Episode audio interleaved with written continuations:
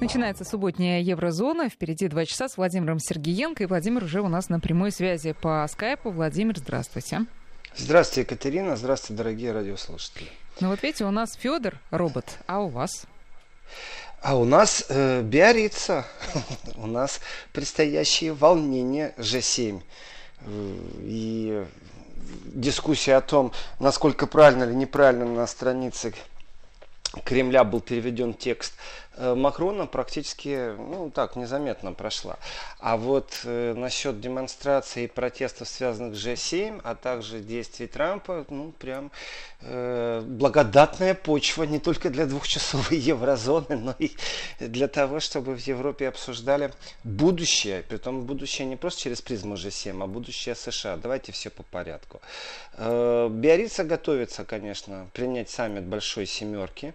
И акции протеста, они не маленькие, они слышны, притом очень сильно. Э, в Юрюне у нас столкновение, у нас есть раненые полицейские в Европе. Так что это сегодня ночью э, столкновения достаточно сильные.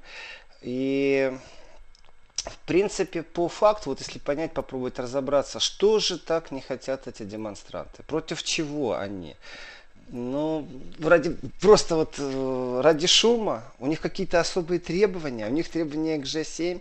Вы знаете, достаточно иронично освещаются вопросы, что в принципе разницы нет, против чего были демонстрации бы. Э, была бы Россия, значит против России. Нет России, значит против того, что нет России. Э, или просто, что мировые лидеры достаточно слабо занимаются мировой политикой. Они больше занимаются своими странами, своими национальными интересами. И, в принципе, мир изменился очень сильно, и экономическая война, которая сейчас идет таким полным шагом, э, все, что Трамп сумел сделать своим протекционизмом, оно, если бьет по странам с хорошей, стабильной экономикой, что же происходит со странами, в которых практически этой экономики нет как таковой, где все разрушено?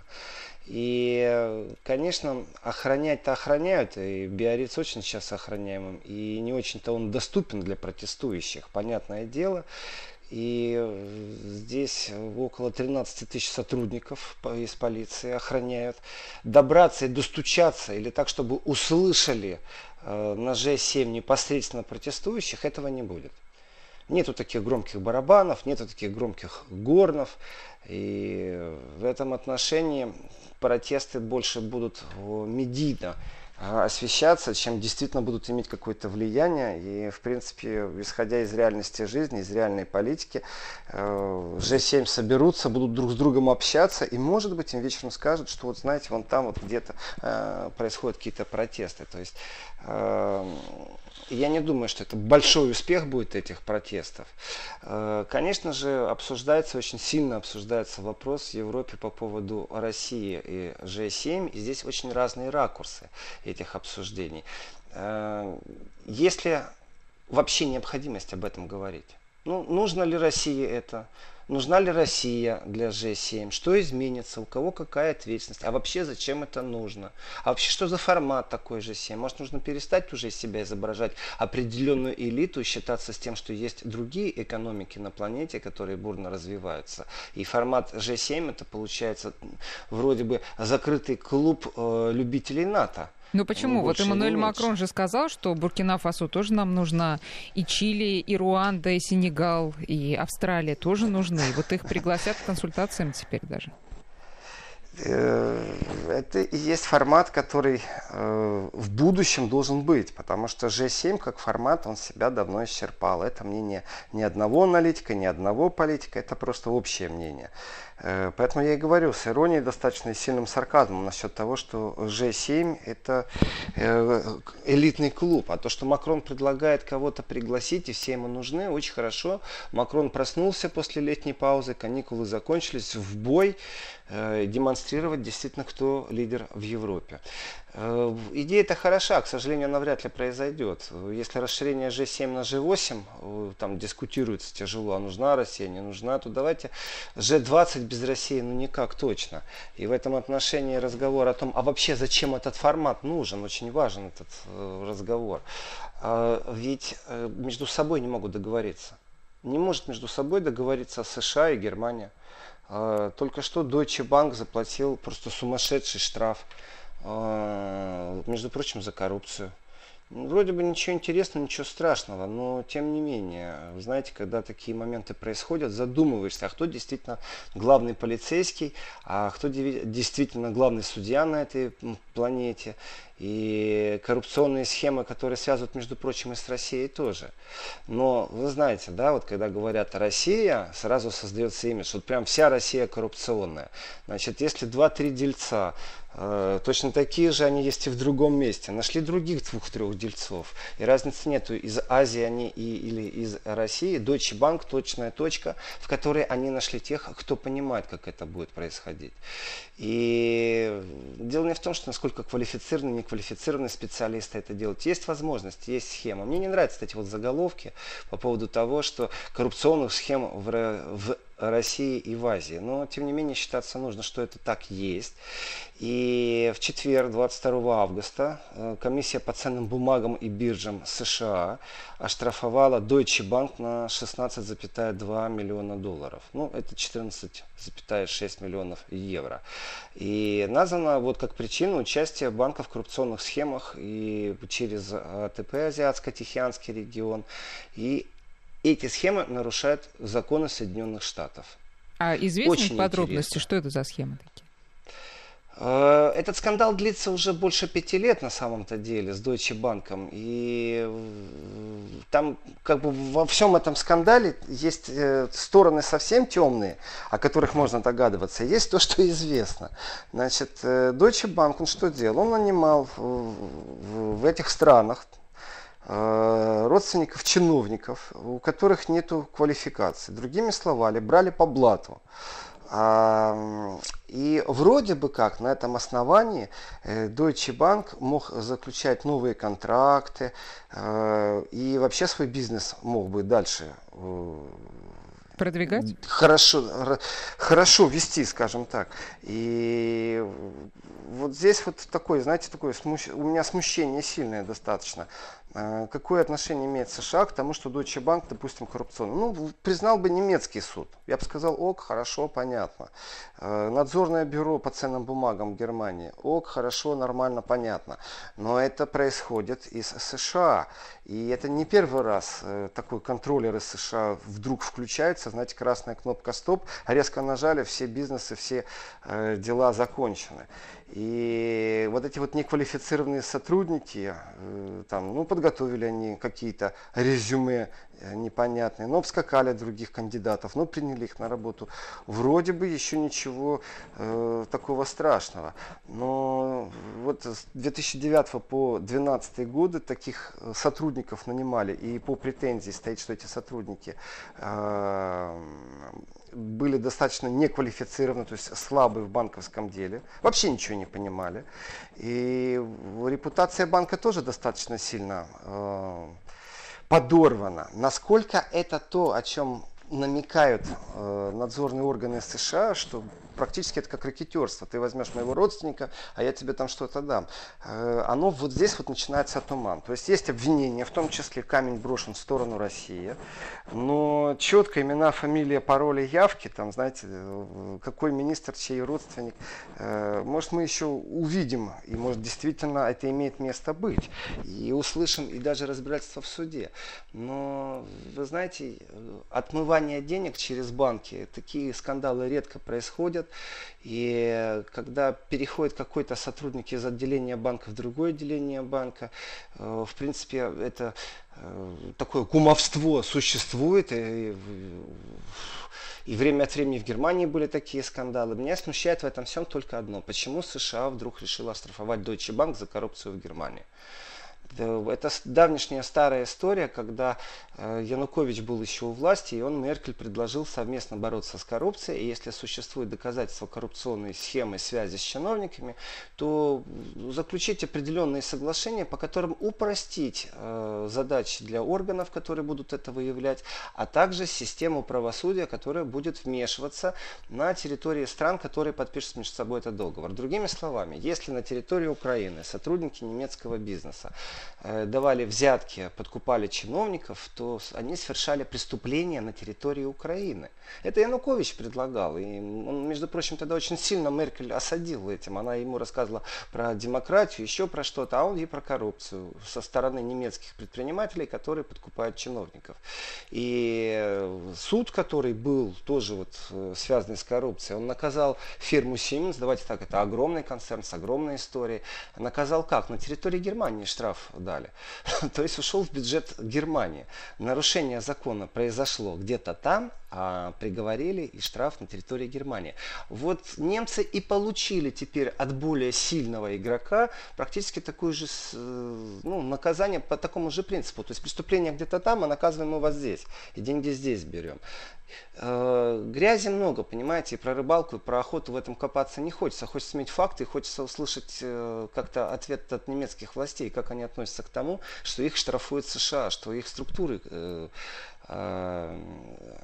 как-то поднадзорно, не в Германии даже. И, конечно же, возмущение того, что преступление могло иметь место быть, вообще даже там, хорошо, лондонский офис, но все равно какое-то отношение имеет э, к э, США. В принципе, сам Deutsche Bank не отрицает э, результаты расследования, но и не признает своей вины. Вот так даже. То есть э, помощь в банке была активная, когда было следствие. И, э, в принципе, сам факт наказания, они, ну так, тоже очень странная какая-то реакция. С одной стороны, они согласны, с другой стороны, они не очень согласны, что их так оштрафовали. Ну, будут бороться дальше, Deutsche Bank. Э, в принципе, э, логика понятна. Не может ничего сделать Европа, чтобы защитить европейский бизнес, потому что давайте рассматривать Германию в контексте Евросоюза. Не может Германия ничего сделать, чтобы защитить свой бизнес. Э, но с другой стороны, может они и не хотят расследовать коррупционные схемы, и тогда вмешивается внешний фактор. Но тогда почему это одна страна это делает, а не какое-то объединение стран, а не какая-то спецкомиссия, которая объединяет несколько стран? Э, почему на себя эту функцию берет определенный э, определенная система, в которой, ну, скажем так, мнение пострадавшей стороны никто не спрашивает. Это достаточно запутанная не первый раз всплывающая вещь, почему комиссия по ценным бумагам и биржам США, у нее сокращение по латыни ЗЭК, ну это я сейчас по-немецки сказал СЭК, вмешивается в деятельность немецких банков. Я как-то в одной программе рассказывал об этом, что очень странная вещь. Если вы хотите открыть специальный счет для покупки акций, то вы обязаны заполнить бумагу на английском языке, которая отправляется э, в США ну, не голубем, конечно, электронкой, но тем не менее, вы обязаны на английском на территории Германии заполнять анкету для того, чтобы у вас в Германии в банке была возможность покупать какие-то акции. Э, соответственно, мы много чего не знаем, как эти вещи происходят. Мы знаем, что котировки биржи, они отражают уже, ну, понятно, упали, ага, значит, что-то неладно. Э, но на самом-то деле сами внутренние механизмы и почему США может наказать немецкий банк за коррупцию в России, в Азии, где угодно, это достаточно странная вещь. Ну, потому что э, финансовый контролер мировой. Вот почему? Ну, не только финансовый получается. Не только финансовый, потому что давайте смотреть глобально. Я вот не хочу вычленять сейчас финансовый контроль США из э, того, что Америка контролирует и вооружение, где размещать и как размещать. Это все глобально. Вон, Польша заявила, что готова к размещению ядерных ракет в Европе. Э, я очень рад, конечно, за Матеуша Моровецкого. Э, ну, вот он видит угрозу из Москвы и Пекина. Я очень удивлен таким заявлением, но ядерные ракеты и разговор о том, что это, это, это опять же определенный эфемизм. Э, Польша чьи э, ракеты ядерные размещать в Европе собирается? Конечно, только из США. И рассказывая, ну, может, он верит в это сам, я не знаю. Ну, да хорошо, вот, ладно. Ну, боится он Москвы, ну, не любит он Россию. Ну, вот пойму я его где-то по-человечески, потому что надо бонусы политические кассировать. Атмосфера такая, конъюнктура такая. Китай чем ему вредит? Э, этому Матеушу Моровецкому. И настолько сильно боится он э, китайской угрозы вместе с Россией, что э, нужно размещать ядерные ракеты. И вот я бы не разделял, Екатерина, э, понятие вооружения, понятие участия в НАТО, понятие американских систем противоракетной обороны, размещение ракет, тестирование ракет. В принципе, виток гонки вооружений ярко выраженный. То, что делает США и в чьих интересах, тоже все понятно. И получается, все красивые в костюмах, в галстуках, в рубашках э, и не хотят признавать того, что они превращаются в вассальство. И это вассальство, вот э, где финансовая и почему система контроля американская наказывает за коррупцию, это хорошо, что наказали за коррупцию, просто мне непонятно, почему это в США происходит, то с точки зрения ракет и вообще динамики развития событий, у меня так получается, что тихим-тихим сапом э, все это под э, разными лингвистическими узлами. Это когда вот вы слушаете, каждое слово понимаете, и красиво звучит, и вы даже соглашаетесь. А на самом деле э, смысл сводится к другому. А США так медленно-медленно поставила условия Европе э, в торговой войне, ключевым странам Европы, которые должны за рост своей экономики сильно притормозить. Э, США разворачивать собирается новые вооружения. В Европе, опять же, свои военные базы, возможность перекидывать э, контингент войск. Происходит такая прямо на глазах очень специфическая оккупация Европы со стороны США. Она, по крайней мере, происходит в умах. В умах тех политиков, которые говорят, что давайте поговорим и давайте действительно будем размещать ракеты, военные базы поближе к России. Все это хорошо, но не забываем, что точно так же они оштрафуют и поляков, если надо будет. И Европа ну, ничего не сможет сделать. Поэтому либо Европа пересмотрит вообще свое отношение к себе самой и задастся вопросом о суверенитете, но это точно не формат G7. Э, и либо Европа должна понять, что вассальство в любом его виде вещь непримерная в современном мире, э, либо уже пусть они объединяются, пусть будут социалистические штаты Европы и Соединенные Штаты Америки и сделают какое-то единое государство, и пусть у них будет э, столица Вашингтон, потому что и так происходит все время какой-то контроль. И в словах, которые говорят политики, опять же, вот все время такое ощущение, что у них опять проснулась какая-то специфическая глухота. Потому что вот то, что Моровецкий выражает готовность к размещению американских ядерных ракет, э, в принципе, в, в пропагандном поле, э, вот информация, которая социально, соци социальные опросы из Польши, как относятся к России, социальные опросы из Германии. Вот в Германии не видит страха перед лицом России. Большинство населения говорит о том, что оно вообще видит дружбу, хорошие отношения, экономику, санкции снимать надо, э, и страха нету. Те же самые вопросы про Америку. Большинство все-таки не доверяет Америке. Э, референдума в Польше не будет по размещению ядерного оружия. Это будет межправительственное соглашение. То есть народ не спрашивает, а народ информационно обрабатывают. И при том достаточно хорошо и достаточно сильно. Э, и в этом отношении, конечно, э, слушать от Моровецкого, что Россия с 1988 года что-то там не выполняет, это в принципе, ну давайте так, ну невозможно же на него в суд подать. Нету такой инстанции, которая, ну только за руку можно перестать здороваться или там не приглашать куда-то его. На самом-то деле он отражает отражает э, вообще поле информационное, которое существует в мире. И э, толку от этой фразы, я вообще вот разбирая речь, то, что говорил Моровецкий, я не очень понял. Это что, у нас новая страна, которая может что-то сделать для нуклеаризации планеты? Которая может что-то сделать для мира на этой планете? Абсолютно нет. Э, страна, которая активно лезет э, в ближайшие союзники США, максимально э, пробует выиграть для себя определенные льготы в европейском пространстве.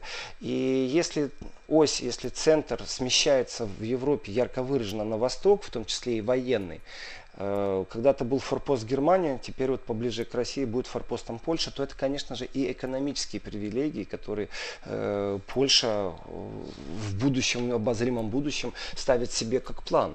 Обогнать и перегнать как минимум Германию и перестать э, смотреть на соседа как на страну, которая может деньгами э, подкармливать время от времени.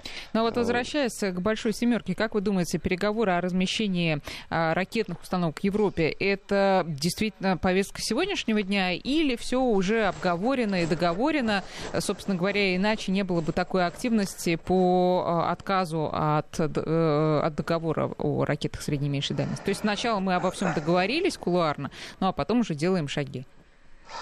Э, ну, вообще-то все, что презентируется, все, что на публику доставляется, как правило, это уже решенные шаги. Советники до этого момента э, принимают решения, договора, э, и это даже не кулуарность. Кулуарность все-таки это когда, знаете, тайно что-то говорят, а это проработки такие. И комитеты, подкомитеты, сотрудники работают здесь как раз больше не куларность, а больше направление, к которым они идут. Разницы нет, сегодня это будет принято или завтра, через месяц или через полгода. Э, но у меня такое ощущение, что на самом деле Европа-то не особо спрашивают, и понятие G7, оно, опять же, вот здесь, Екатерина, почему оно устаревшее? Не только потому, что нужно там э, Бразилию пригласить, Аргентину, Индию. Нет, оно устаревшее, потому что появилось формирование Евросоюз. И представляя интересы Германии, представляя интересы Франции, представляя интересы Италии на G7, в принципе вопрос, а зачем вы тогда Евросоюз сделали? Пусть будет представитель Евросоюза, который определенные вещи берете. Потому что здесь происходит сбой между э, вертикалью брюссельской, которую выстраивали, которую строят, и никто пока еще не остановился. И действительно Макрон лидерство вот, ну, нахраписто оно берет. И лишь все-таки будет Евросоюз. Тогда может G8 это G7 плюс Евросоюз, это тоже как-то глупо. И в этом отношении вот формирование как Евросоюз, оно становится ненужным. И понятно, почему его нет на G7 э, как переговорной стороны, потому что... А зачем? А зачем вообще это G7? Зачем заседать с Францией и Германией, если можно решить напрямую вопрос размещения ракет с Польшей? У Евросоюза нету системы, по которой она может запретить размещение в Польше ракет. Нету. Э, Польша это может сделать двусторонним двусторонними отношениями с США, и никто не спросит личного мнения Германии и Франции. Попытка убедить, а зачем вообще энергию тратить, если ты знаешь, что это бесполезно. А, как, а какое Трамп... мнение у Германии и Франции на этот счет? Политическое или народное? Это политическое, разные вещи. Давайте, политическое, значит, э, в Германии Меркель, по крайней мере, и кабинет не дал ни одного признака того, что они попробуют э, как-то этому противостоять. Э, многие политические лидеры, притом люди авторитетные, высказывались о том, что смещение на восток, оно не очень правильное, потому что оно ведет к эскалации действительно в восточном направлении Россия-Китай. И иногда забывают слово Китай сказать и говорят только Россия, но на самом деле это связано и с Китаем тоже, но в рамках, я говорю, я не хочу разделять понятие финансового противостояния, экономического противостояния и военного. Э, и в этом отношении голоса слышны, но они не влияющие. Нет ни одного стейтмента, нет ни одного заявления из канцлеранта, из уст Меркель, в котором бы она сказала, что мы там передумаем нашу политику, пересмотрим, мы категорически против. Они вяло текущие просто принимают как должное то, что происходит. Беззубые, Э, беспомощные э, и даже безинициативные в этом направлении. Вот это политическая картина. Если мы возьмем народную картину и политиков уровня оппозиционных, которых слышно, но которые не влияют на повестку правительства и на действия правительства, то здесь совсем другие голоса слышны, потому что э, призывы, а это действительно и от политиков, но это и народное настроение, и опросы это показывают, что в принципе американцы э, забылись, не надо себя все еще представлять оккупантами Германии. И пора уже просто собрать вещи и уехать домой, а не переместить свою базу в Польшу. Вот это действительно звучит. Э, не дойдет до народных волнений, но недовольство вот какой-то такой непонятной позиции Меркель существует. И если исходить из позиции, ну это и левые, потому что они, понятно, традиционно против э, вооружения, против гонки вооружений, против войн, к левым очень странно, но как э, союзниками становятся правые, но они не в контексте вооружения, а они в контексте э, вообще как бы критически относятся к работе действующего кабинета, к работе Меркель. И в этом отношении понятие суверенитета, суверенитет и национальная гордость, конечно, у правых посильнее, чем у левых. И вот получается, что эти два лагеря, которые по сути несовместимы и раскиданы на политические такие разные оси, но тем не менее они имеют свое вот такое, ну, внутреннюю поддержку, наверное, я бы сказал, из народа э, где четкая позиция, что Янки go home. При этом не надо делать go to Poland. Э, не надо на Польшу, а надо вот возвращаться в Америку. Это Владимир, касается... сейчас мы сделаем перерыв, да. давайте на новости, а потом вернемся в эфир. Еврозона. 11.30, почти 7 уже, и э, продолжаем Еврозону. Владимир Сергеенко на связи. Владимир, все-таки давайте вот, э, я не знаю, честно говоря, комментировали ли вы уже в нашем эфире или нет, вот эти заявления о том, что, может быть, вернуть Россию в большую восьмерку, а может, не возвращать. Вот это такая утечка, такая удочка, она, э, собственно, что имеет целью, на что была рассчитана, всерьез или так, пробный камень, что это такое было? Ну, это пробный камень между собойчика политического. Э, ну, вряд ли давайте вот я возмущаюсь иногда, когда говорю, что за словами Э, в коррупции замешана Россия, а на самом деле там 2-3 человека, полтора чиновника, а это уже как вся Россия. И когда мы говорим, э, я тоже прибегаю к таким моментам, и в жанре, э, в политологии говоришь Канада. На самом деле Канада, правительство, премьер-министр. Ну, и, ну, понятно, о чем речь. Вот кто мог бы ожидать, что от Канады, из уст премьер-министра Канады будет какая-то положительная реакция насчет того, что Россия э, будет за столом G7 плюс один.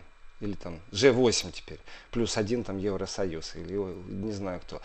Э, никто не мог этого ожидать. Заранее известна его позиция. Поэтому пробный камень, почему я говорю политический между собой, потому что пробный камень внутри, в начале. Э, не так часто у нас бывает э, официальная информация о том, что созвонились Меркель и премьер-министр Канады. Э, может, они не созваниваются, а может, созваниваться, но это никому не интересно. Может, нету каких-то особых напряжений или особых интересов, чтобы постоянно поддерживать контакт. Хватает того, что они встречаются э, на каких-то саммитах, форумах, конгрессах, конференциях по безопасности.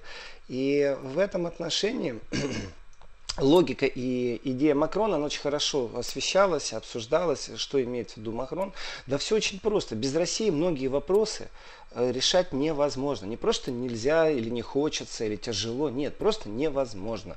Россия является определенным гарантом.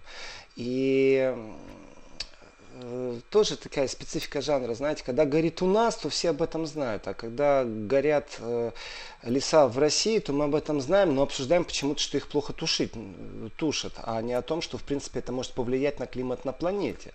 Э, вот здесь вот специфика жанра, она точно так же в политике существует.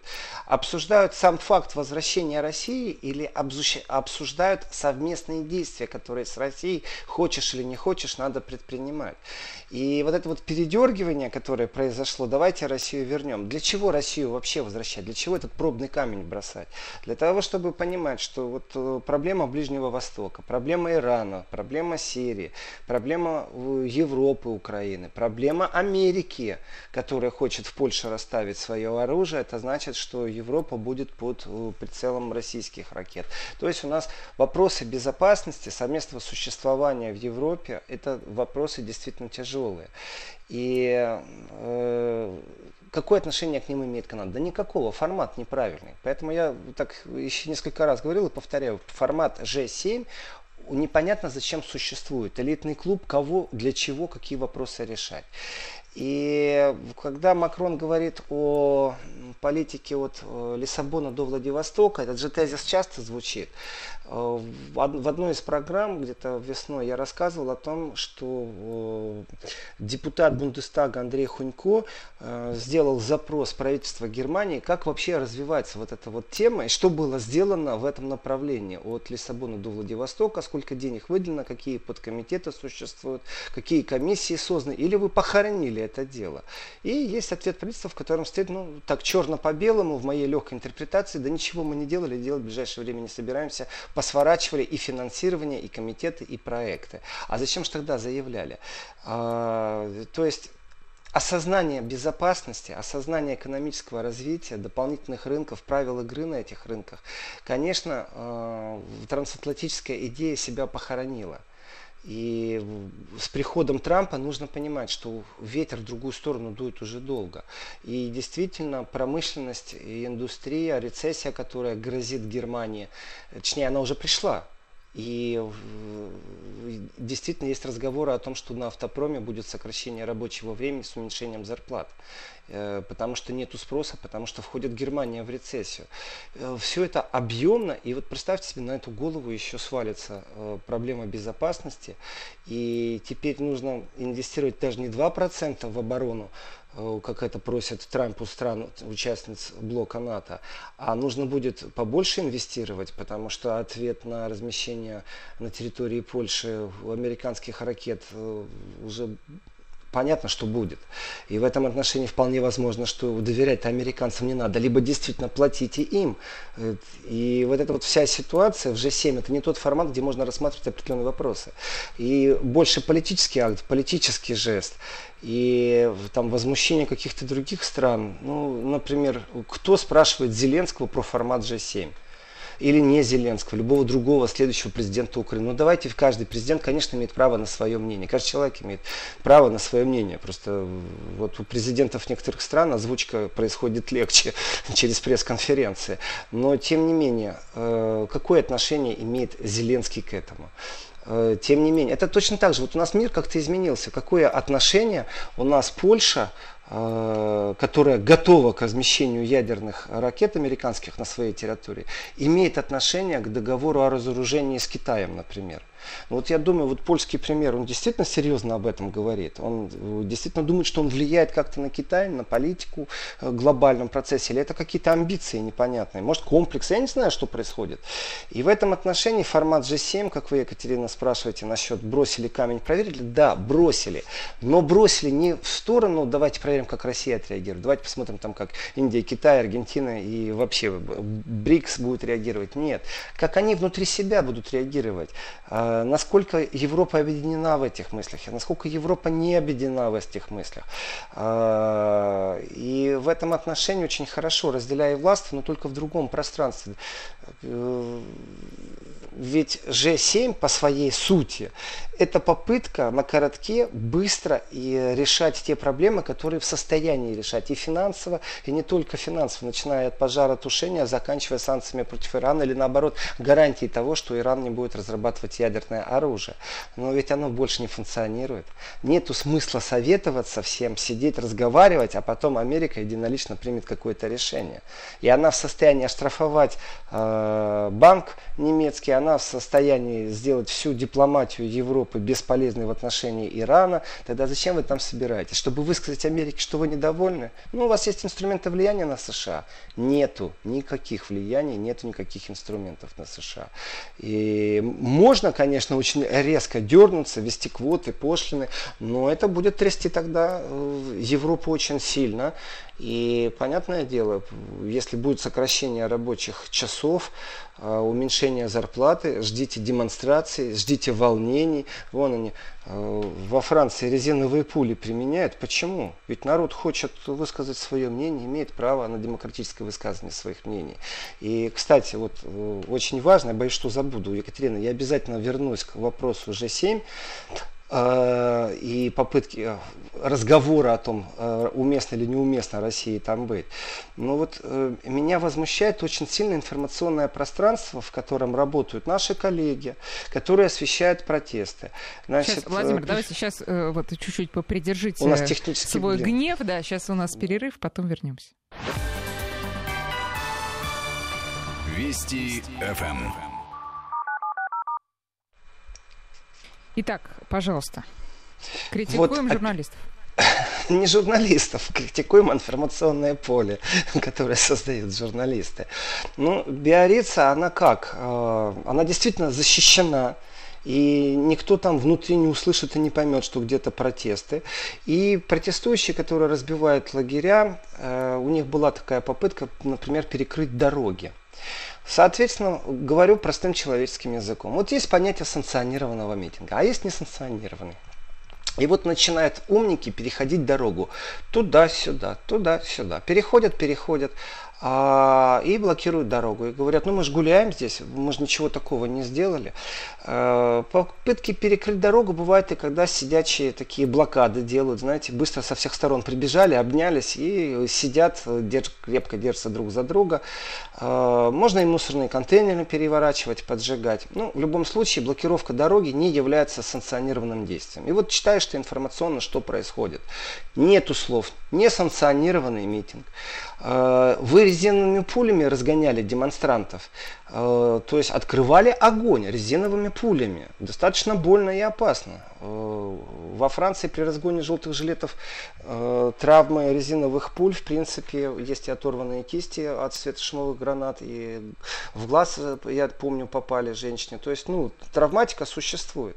Так вот, при освещении разгона демонстрантов, Э, которые, ну, они пытаются что-то высказать, просто у них нет такой возможности. Э, никто же не разрешит даже на 20 километров подойти поближе к тому месту, где G7 будет заседать. Но при освещении вот какая-то другая риторика, вы знаете, э, нету таких слов «жестко разогнали», «полиция жестко применяет оружие».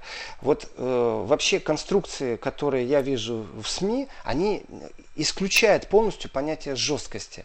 Они просто сообщают, что есть столкновение, а, что да, разгоняют, никто об этом не умалчивает. Но больше всего меня возмущает это отсутствие душераздирающих картинок. Я это сравниваю просто с тем, как освещали протесты э, э, в России, какие фотографии, какие видеоролики, какие комментарии давали, в том числе и на русском языке, в том числе и на любом из европейских языков. И Вы если... имеете в виду освещали протесты в Европе, да? Ну, в смысле, протесты Нет, я в России виду, освещали в Европе.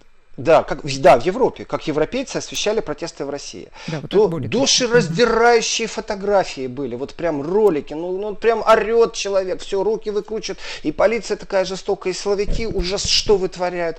Но это же было, это информационное поле, которое создается. То, что я сейчас вижу, фотографии, которые показывают, как это происходит, знаете, там со спины полицейских показали. Заголовок не кричащий, вот есть кричащий заголовок, такой, ух, а есть такой, знаете, спокойный, умиротворенный, произошли столкновения э, накануне саммита. И, ну так вот, знаете, никто не пробует разогнать страсти, я бы сказал. Никто не подливает масло в огонь. Ау, коллеги, какая объективность? Вы о чем? Да вы действительно находитесь э, в такой середине хорошей информационной войны.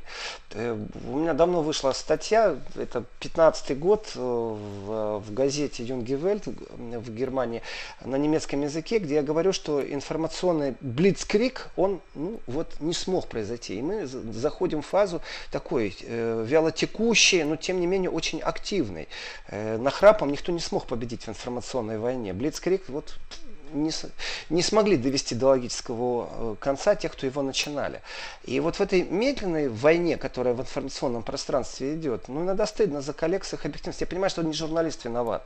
И даже не редактор, наверное, уже виноват. Уже нужно смотреть просто на коллективное сумасшествие, в котором вот по-другому они не умеют. У них есть э, э, много времени, чтобы поговорить о пакте Молотов-Риббентроп, пакта ненападения. Вот пакт о э, ненападении в информационном пространстве давайте обсуждать уже, потому что это ни в кои рамки не влазит. Вы разгоняете действительно страсти, когда это не на вашем поле. Делаете с большим удовольствием. Когда у вас, вы это очень сильно демпингуете. И, э, ну, печально все это. Я это, об этом говорю с грустью на самом деле. Я не хочу их сейчас клеймить и говорить, что вот э, вы негодяи там. Нет, мне просто печально, что в информационном пространстве понятие объективность очень сильно подменено. И что касается стран, не связанных с Евросоюзом, то действительно масло в огонь все время бросается, и, и страсти должны вот кипеть, и получать какое-то они удовольствие, не знают этого, или им нравится, когда социальное напряжение где-то. У себя же максимально, максимально они притушивают пожары. Э, проскочил информация, например, что один из участников там где-то далеко на подходе э, в рюкзаке имел э, и слезоточивый глаз, и гранату шумовую. То есть люди серьезно туда настроены были. И протестующие в данном случае известны, по крайней мере, это то, что пишет пресса, что они известны из сцены агрессивных рядов ультралевых. Вот так. То есть революционеры-большевики. Ну, чтобы понятен был контекст. Они не являются большевиками, но они э, революционеры-подпольщики в любом случае с активной энергией, и у них есть большое желание громко заявить о себе. Методы, которые полиция применяет, они действительно жесткие. Стреляют резиновыми пулями. Четыре полицейских э, раненых, это много на самом-то деле чтобы держать блокаду в 20 километрах, потому что там нельзя протестовать. Так вы разрешите у вас по улицам пройтись, чтобы погремели, посвистели. Пусть э, люди, которые съезжаются со всей Европы, э, выскажут свое мнение, имеют право высказывать свое мнение. Как-то эта элита, она расходится в своих оценках, в своих понятиях. Э, и Правда жизни говорит о том, что это ничего не изменится. А теперь я возвращаюсь к вопросу G7 и вашему вопросу по поводу присутствия России. Э, у нас так много произошло событий с этого момента, когда Трамп сказал, давайте вот Россия пересмотрит, начали гадать, э, а как Меркель отнесется. А ведь Меркель вроде бы хорошо к России. А как э, вот Франция и Германия тогда уже как бы вместе будут лоббировать интересы России, тогда можно задуматься там об Италии, ну понятно, Канада четко нет. Япония будет ли решать что-то или не будет, или воздержится нейтральная страна и раз-два и получится, что провели операцию по введению России в G7. Вопрос, а зачем? Вот зачем? Э, поэтому пробный камень, как вы, Екатерина, выразились, брошенный на проверку, я считаю, он действительно рассматривается не в смысле того, придет Россия или не придет. Россия еще сама высказать свое мнение, э, нужен или не нужен ей этот формат, и что она в нем будет делать. И мы уже слышали стейтмены, мы уже слышали, что говорили руководители России, э, что другие политики говорили. Но обратите внимание, с момента, как Макрон это сказал, с момента, как Трамп сказал, четко видно по этой позиции, разногласия между кем существует. Между Францией и Германией, например. То есть между Францией и Канадой, ну так, ну есть, ну мало ли у них общий французский язык частично. А, а так что у них общего? А вот Франция и Германия, которые по-разному смотрят на работу с Россией, это, конечно, новое дело. Владимир, и... сейчас мы, э, извините, перебью, э, прервемся. Сейчас у нас будет э, рубрика небольшая, потом выпуск новостей, ну а потом второй час Еврозоны с Владимиром Сергеенко. Еврозона.